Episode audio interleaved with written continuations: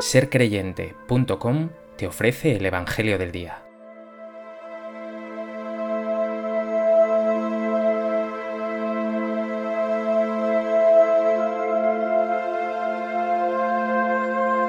Del Evangelio de Mateo. En aquel tiempo, al ver Jesús el gentío, subió al monte, se sentó y se acercaron sus discípulos. Y abriendo su boca les enseñaba diciendo, Bienaventurados los pobres en el espíritu, porque de ellos es el reino de los cielos.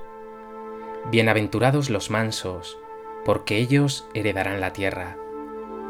Bienaventurados los que lloran, porque ellos serán consolados. Bienaventurados los que tienen hambre y sed de la justicia, porque ellos quedarán saciados. Bienaventurados los misericordiosos, porque ellos alcanzarán misericordia. Bienaventurados los limpios de corazón, porque ellos verán a Dios. Bienaventurados los que trabajan por la paz, porque ellos serán llamados hijos de Dios. Bienaventurados los perseguidos por causa de la justicia, porque de ellos es el reino de los cielos.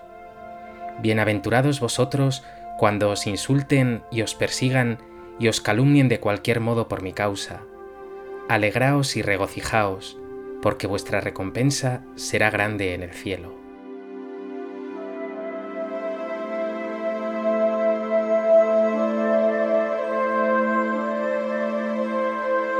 Hoy, día 1 de noviembre, la Iglesia celebra la gran fiesta, la solemnidad de todos los santos. Y el Evangelio de hoy, tomado de Mateo, nos presenta el texto de las bienaventuranzas.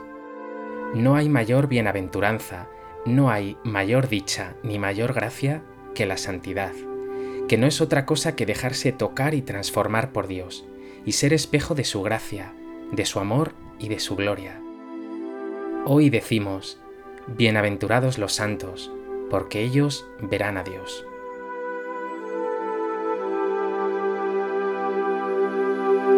A propósito de esta solemnidad de todos los santos, me gustaría compartir contigo tres reflexiones. En primer lugar, cuando oímos la palabra santo, pensamos rápidamente en esos hombres y mujeres de toda clase y condición cuyas virtudes han sido tan grandes, tan heroicas, que la Iglesia los ha reconocido como tales, los ha canonizado y nos los presenta como ejemplo para nuestro seguimiento de Jesús. Hoy, ciertamente, es un día para dar gracias a Dios porque ha suscitado en su Iglesia vidas de una ejemplaridad increíble como las de San Francisco de Asís, Santa Teresa de Jesús, San Alfonso María de Ligorio o recientemente Santa Teresa de Calcuta. En uno se acentúa más su espiritualidad, en otros su compromiso con los pobres, y en todos que han sido grandísimos testigos de Jesús, se han asemejado a Él. No solo podemos venerarlos, que no es otra cosa que admirarlos, sino que, puesto que sabemos que ciertamente están junto a Dios, podemos pedirles que intercedan en nuestro favor. ¿Haces presente en tu oración a los santos? ¿Les pides su intercesión? ¿Qué santo o santa es una referencia esencial para ti? En segundo lugar, me gustaría insistir en que la palabra santo no está reservada a las personas canonizadas solemnemente por la Iglesia. San Pablo en su carta a los Efesios dice, Pablo, apóstol de Cristo Jesús por voluntad de Dios, a los santos que están en Éfeso, a los fieles en Cristo Jesús.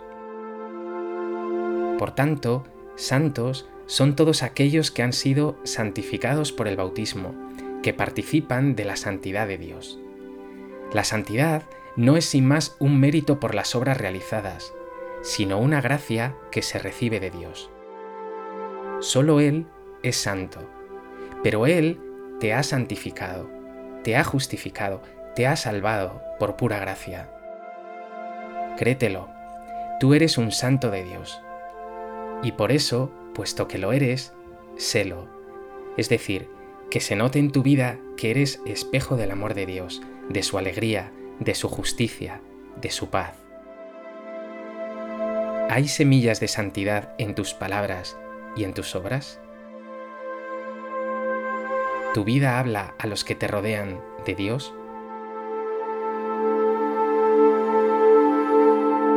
En tercer lugar, quiero referirme a la exhortación apostólica Gaudete et Exultate del Papa Francisco, un texto precioso sobre la llamada a la santidad en el mundo actual.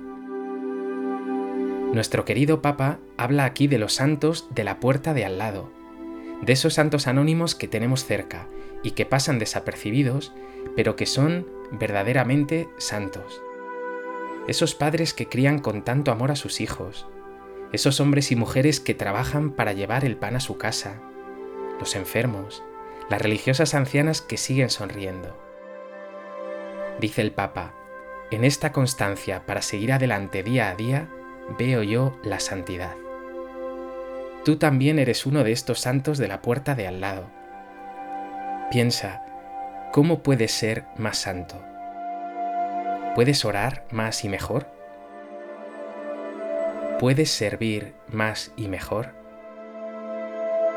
¿Y sonreír y acoger más y mejor?